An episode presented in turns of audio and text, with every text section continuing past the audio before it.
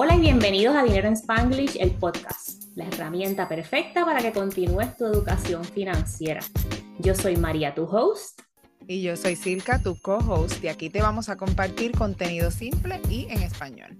Hoy el episodio es sobre la importancia de las metas financieras. Y si no te enteraste, porque no estás en mi email list, no abres mis emails o no sé qué haces, eh, a finales de junio tuve un taller de tres días sobre creación de metas financieras. El taller estuvo súper bueno, pero si te lo perdiste, pues hoy vamos a hablar aquí de metas financieras. Comenzamos diciendo cuál es la importancia de las metas financieras. ¿Qué tú crees, Silka? Pues nena, yo estoy mala porque ya estamos downhill en la segunda mitad del año, ¿ok? Ya están vendiendo los tickets del Not So Scary Halloween Party en Disney y anunciando las fechas del Very Merry. Así que ya yo sé que el año se me está acabando, ¿ok? Eh, lo, lo importante de las metas es ir para atrás y recordar, primeramente, por qué las hicimos. ¿Qué ha pasado con todas nuestras resoluciones de año nuevo, todos los planes que pusimos y todo eso? ¿Qué, qué, qué estamos haciendo con eso? ¿En dónde está todo eso? Sí, lo, lo, importante de crear metas, y estamos aquí, vamos, Silka y yo te vamos a compartir las metas que nos hicimos a principio de año, es, primero las creas con este sueño grande de hacer algo diferente. Puede ser grande o chiquito, no importa, tú defines tus metas financieras.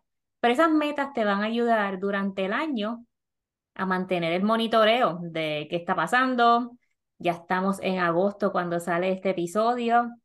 ¿Qué hiciste? ¿Qué pasó con esas metas? Siéntate un ratito para que las revises y si no hiciste ninguna, pues las empieza hoy. No importa en qué momento del año estés, las metas funcionan como quieras. Exacto, hay que revisitar esas metas y esas cosas en las que estamos trabajando y las que queremos lograr para si estamos fuera de foco o no estamos en donde queremos estar, nos podamos volver a reenfocar y asegurarnos de que vamos por buen camino o encaminarnos si nos descarrilamos.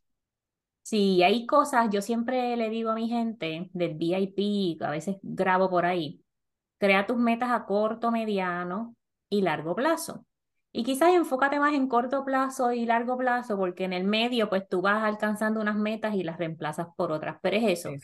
Quizás al principio es ahorrar dinero porque no tienes ahorros. Después es salir de las deudas porque te tienen con dolor de cabeza. Después vuelves a ahorrar un poquito más porque viene la Navidad o viene el back to school o vienen las vacaciones y en vez de darle el tarjetazo, te pones como meta ahorrar un poquito para no caer en deudas otra vez. La meta a largo plazo es retirarte a los 50, 55, 60, cuando sea. Pero eso te da guía. Sí, y también lo importante de los check-ins es porque no todas las cosas que hemos estado haciendo van a seguir siendo necesarias. Como hemos comentado antes, muchas cosas de las que ponemos en place son temporeras. Cuando vamos logrando esas metas, pues ya podemos, tenemos que ir updating nuestro plan. O muchas veces no son a lo mejor necesarias, tú sabes, si nos hemos impuesto que para salir de deudas no podemos visitar ni un restaurante, ni comernos un, ni un Whopper de Burger King, ni nada, y vemos que estamos haciendo bastante progreso y no tenemos que ser tan tight con las metas que, o sea, que estamos logrando las metas sin tener que ser tan estrictos, pues entonces nos podemos relajar un poquito, tú sabes, y cambiar, y ir, esto es un, no es una cosa que está set in stone. Nuestros planes van a ir evolucionando y van a ir moviéndose mientras vamos caminando con, tú sabes, con el tiempo o algunas eh, estrategias que habíamos puesto, algunas metas como que ya no son tan importantes, vemos que otras cosas son más importantes. So, para todo eso, los check-ins son súper, súper importantes para saber dónde es que estamos. Y dijiste la palabra, la palabra clave, que es evolución. Tu meta de hace par de años, o vamos a decir hace 10, 15, 20 años, era salir de la universidad, o era buscarnos un trabajo, o era esto, lo otro. Hoy es una meta diferente, hoy queremos irnos para Italia, irnos para Europa. Todo eso va evolucionando, ¿verdad? Y doy esos ejemplos, pero es la verdad, lo que tú querías antes no es lo mismo que quieres ahora y pasa lo mismo con las finanzas personales. Sí, ¿no? O por ejemplo, con las metas que si alguien tiene una meta de ahorrar un, un, fondo de emergencia este año y ya, pues mira, lo lograste, chévere, tienes tu fondo de emergencia, pero ¿qué pasó? Que pasó una emergencia y tuviste que utilizar todo o parte de tu, de tu fondo de emergencia. Pues este check-in te va a servir para de, de nuevo determinar qué es lo que tienes que hacer ahora. Pues ahora la prioridad es replenish ese fondo de emergencia. A lo mejor eso no era una de las metas que tenías a principio de año, pero pues ahora tienes que volverte a reenfocar porque tuviste que usar el dinero que estaba ahí. Y también no podemos ver eso como una desgracia. Gracias a Dios que lo teníamos cuando estaba, cuando tuvimos esa emergencia. Pero pues todas estas cosas que han ido cambiando, nos tenemos que volver a recheck y reenfocar. Entonces, vamos a hacer una lista aquí de algunas cosas como estrategias para crear las metas. Vamos a suponer que pasó enero, febrero, marzo, abril, mayo, junio, julio. Nos estás escuchando ahora, cuando sea que nos estés escuchando, y nunca has creado metas financieras. Te voy a dar unas estrategias para que las crees. Primero que nada, reconoce dónde estás y a dónde quieres ir. Especialmente con las finanzas personales, tienes que enfrentar tus números hay personas que le da miedo, le da pánico, le, sienten físicamente un estrés de que no tengo ahorro, o tengo muchas deudas, o tengo poquitas inversiones. ¡ah! Todo eso a veces causa un efecto físico, pero tienes que hacerlo, tienes que reconocer dónde estás. Escribe dónde estás y la pregunta que yo di en el, en el taller, que ya la tengo también en el curso VIP, es si tú recibes unos cuantos millones de dólares hoy ¿qué es lo primero que vas a hacer con ese dinero? ¿Qué es lo primero que te viene a la mente? Si es un millón, ¿qué es lo primero que te viene a la mente? Si son cinco millones, que es completamente diferente, ¿qué es lo primero que te llega a la mente? Quizás por ahí puedes comenzar a desarrollar tus metas financieras. Así que primero, reconoce tus números. Después, yo no sé si estás manejando las finanzas en pareja, sola o solo, pero tienes que compartir, yo te invito y vamos a crear, a hacer un, episodio de infidelidad financiera, pero yo te invito a que compartas esas metas con las personas a tu alrededor, porque a veces tu pareja o tus hijos o hijas o tus amistades te pueden ayudar a alcanzar o a fracasar en esa meta. Y después escribe las metas con el estilo SMART o como más te guste el estilo, pero lo que tienes que hacer es, estar, de, no me vas a decir yo quiero ahorrar dinero, tienes que decir cuánto quieres ahorrar y qué pasos vas a tomar para ahorrar ese dinero y cuándo vas a lograr esa meta. O sea, quiero ahorrar 5 mil dólares, pues ¿cómo lo vas a hacer? Transfiriendo 500 dólares por 10 meses automáticamente a mi High Yield Savings Account. Esa es una meta completa. No, quiero ahorrar 5 mil. Pues ¿cómo rayos lo vas a hacer? Exacto. Y una vez que ya hacemos esas metas, vamos a poner que ahora, como estamos eh, diciendo, estamos grabando en la segunda mitad del año, maybe tiraste la toalla y dijiste que se chave, ya estoy haciendo lo que me da la gana, pues whatever. Aquí venimos nosotras dos, las tipas estas del podcast, a decirte, hello, todo tiene salvación, vamos a course correct y vamos a regresar. ¿Cómo se hace un check-in de metas? Tienes que reflexionar en qué está saliendo bien y qué no está saliendo bien. Y como para hacer eso, tenemos que hacer lo que te acaba de decir Mariby, mirar tus números. Siempre te vamos a mandar para atrás, abrir los ojos y sacar la cabeza de la, de la arena y mirar tus números. Tienes que refrescar y revisar tus metas basado en lo mismo que te acabamos de decir, que está saliendo bien y que no está saliendo bien.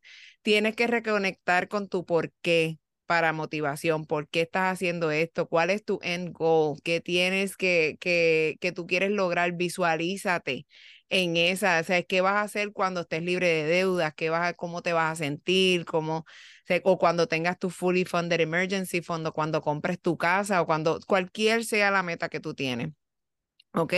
Como dijo Mariby, identificar los pasos que tienes que tomar para corregir o para comenzar o lo que sea asegúrate que estás dedicando el tiempo necesario para trabajar en tus metas. O sea, nosotras te damos unas, unas guianzas súper sencillas y que tú las puedes automatizar y olvidarte de ellas.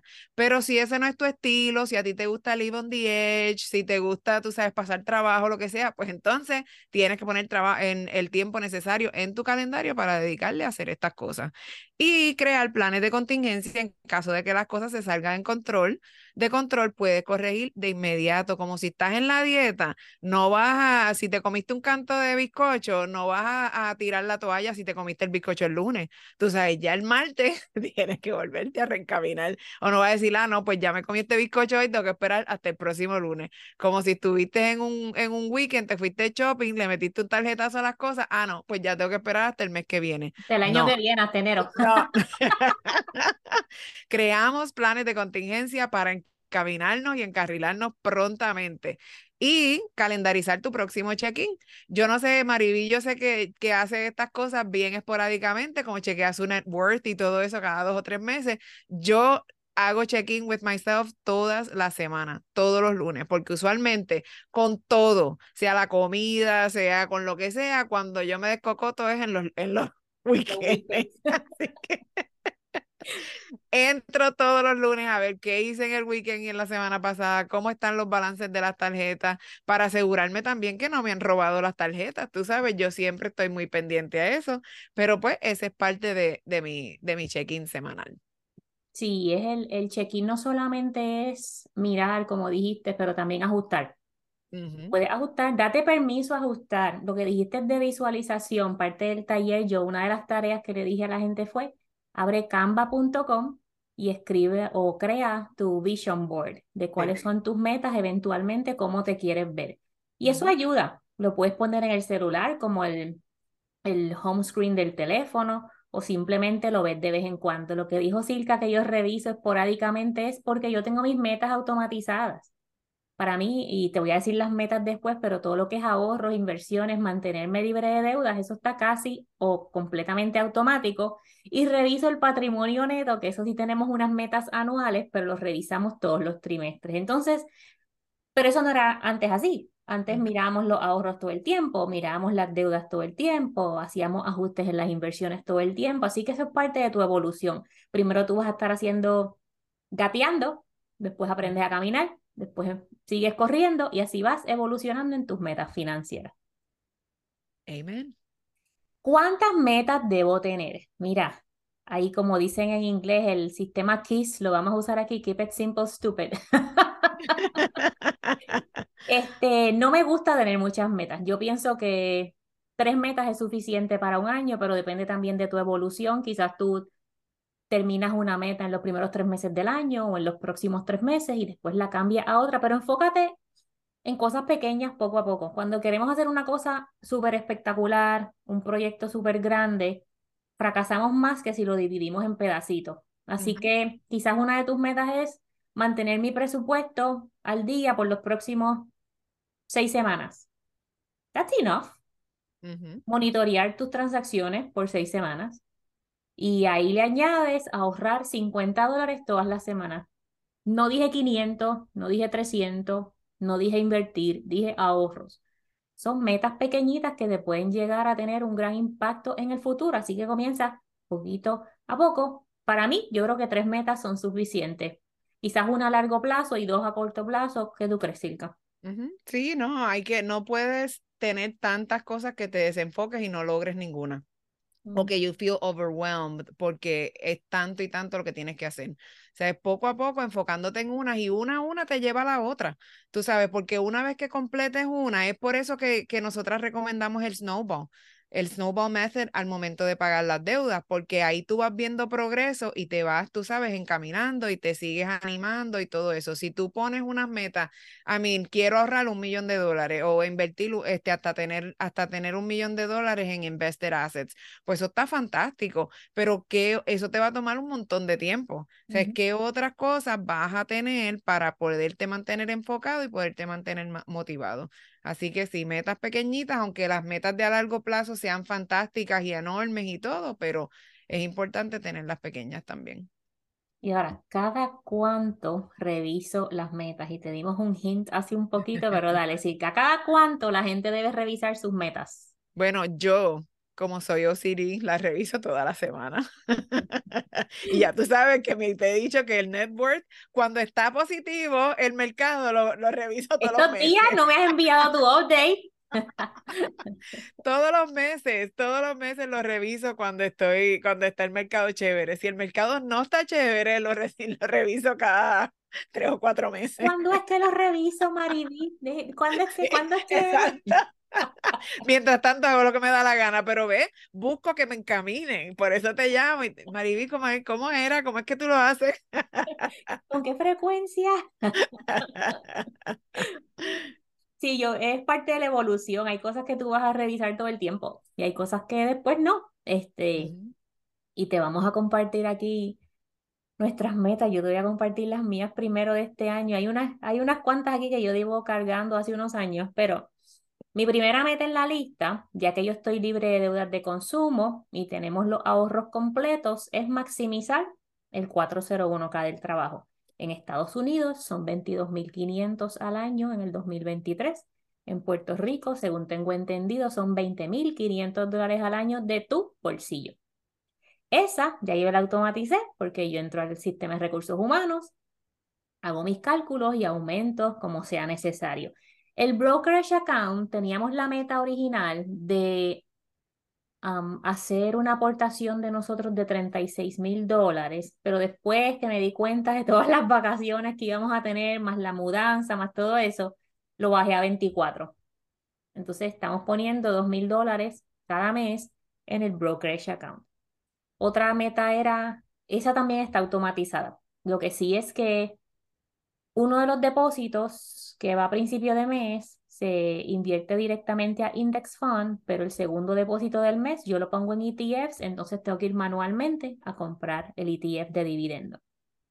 Eh, la otra meta que yo tenía o que tengo es maximizar el HSA.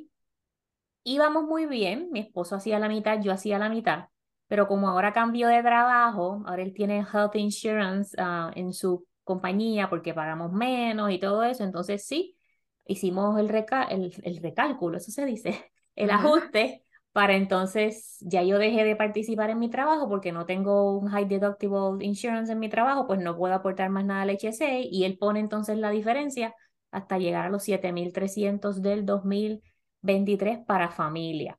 Y la última que la llevo arrastrando hace años. Esa es una meta, todos los años la hacemos. es bajar las libras, mira. Once Upon a Time, antes de Dinero en Spanglish y del podcast, bueno, no, ¿verdad? Conjunto con cuando empezamos con esto de, Dinero en Spanglish, que era otro nombre. Antes del podcast, antes del podcast. yo corría porque Silka me obligaba, pero me cansé. Entonces, el correr me ayudaba a mantener un peso saludable. Pero en los pasados tres años he aumentado 25 libras. Desde COVID, fue COVID. Sí, pero ese primer año de COVID yo no aumenté nada porque seguía haciendo ejercicio y eso. Después fue que me... Así que diría, en los pasados dos años he aumentado un montón. Y cada vez que voy al doctor me dicen, aumentaste, mira, tú estabas en 150 antes. Ay, no, dame, méteme una puya ahí para que se me quite todo, una liposucción. Entonces, pues volví otra vez, estoy caminando todos los días, haciendo cositas poquito a poco.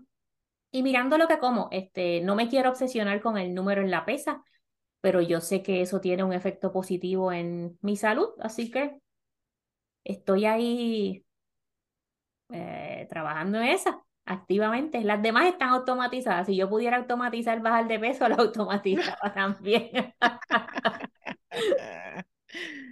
Ay, pues las mías ahora mismo, eh, no sé qué vaya a pasar en cuanto salga este podcast, pero estamos buscando dónde vivir, estamos tratando de comprar, eh, pero llevamos meses y meses en esto. Eh, yo vivo en South Florida, así que el mercado está fatal, que hasta escuché un, un video que hizo Jay Fonseca el otro día hablando de eso, así que tiene toda la razón. Eh, y pues en esas estamos. Este, ese, todas mis metas están enfocadas a buscar un lugar donde vivir. Así que Vamos a ver qué pasa con eso. Este, ya todo lo demás está automatizado, obviamente, lo del 403B, que es mi 401k del trabajo. El, el brokerage, las contribuciones del brokerage las, las paré por tener más cash para lo de la compra de la casa, pero entonces si eso no se da, todo ese dinero, yo lo voy a coger ese dinero que tengo extra y lo voy a invertir. Eh, pero esas modificaciones las tuve que hacer porque pues para tener más cash para, para la compra de la casa o el apartamento, whatever it is, ahora mismo estoy que me meto en un mobile home después que no sea debajo de un, de un puente. Ay, Dios mío. Te dije el que vengas para acá. Aquí, el mercado aquí en South Florida está, I mean, I have no words, de verdad. Este, y pues, sí, ese, ese es, tenemos unos viajecitos por ahí coming up. Eh, vamos para en, en, agosto para Puerto Rico, vamos después en diciembre para Casa de Maribí, en North Carolina, tenemos otro crucero el año que viene, así que todo eso, todo, todo a la vez. muchas, muchas, muchas cosas. Te dijimos, no hagas muchas metas y Silka viene todo, todo. Muchas... 20, 20 metas. no, pero mira, es bueno aclarar que tú tienes todos esos viajes, pero tú tienes buckets en Smarty Peak. Tú transfieres dinero automático para cada viaje o quizás un lump sum para los diferentes viajes, pero todo eso también está automatizado, que es tu meta de no endeudarte más, de ahorrar para tus viajes, pagar los cash, así que válido, todo se vale. That's right. Hasta aquí llego este episodio de nosotros haciéndote el check-in de cómo van las metas del año y también te hablamos de la importancia de crear tus metas financieras. Si te perdiste el taller, no lo voy a repetir todavía, pero está pendiente a tus emails, que yo envío emails semanales y ahí anuncio eventos. Gracias por escucharnos y Dinero en Spanglish nos puede seguir en todas las plataformas. Siempre recuerda que estamos en todas las plataformas de social media. Ahora estamos en la nueva. ¿Cómo se llama la nueva de Instagram? ¿En qué? Threads. En threads, sí, estamos en todas partes, como el arroz con habichuelas, ¿ok? Estamos en Instagram, en Facebook, en threads, en TikTok, en todos lados. Tenemos el grupo privado de Facebook, Dinero en Spanglish, que ha ido creciendo. Ya tenemos más de 200 eh, members en nuestro, en nuestro grupo y se dan unas conversaciones bien chéveres allí. La gente pregunta, comparte sus éxitos y todo. Así que te animamos a que si no eres parte de nuestro grupo privado en Facebook, te vayas a unir por allá y comparte el podcast con tus amigos, déjanos reviews porque eso nos ayuda mucho a que siga creciendo nuestra comunidad y a que pues le llegue el podcast a más personas. Gracias. Bye.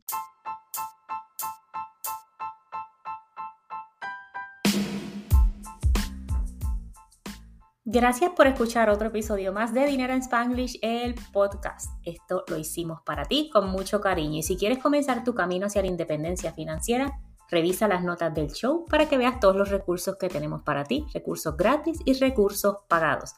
Es tu momento de comenzar a manejar tu relación con el dinero y encaminarte hacia la independencia financiera.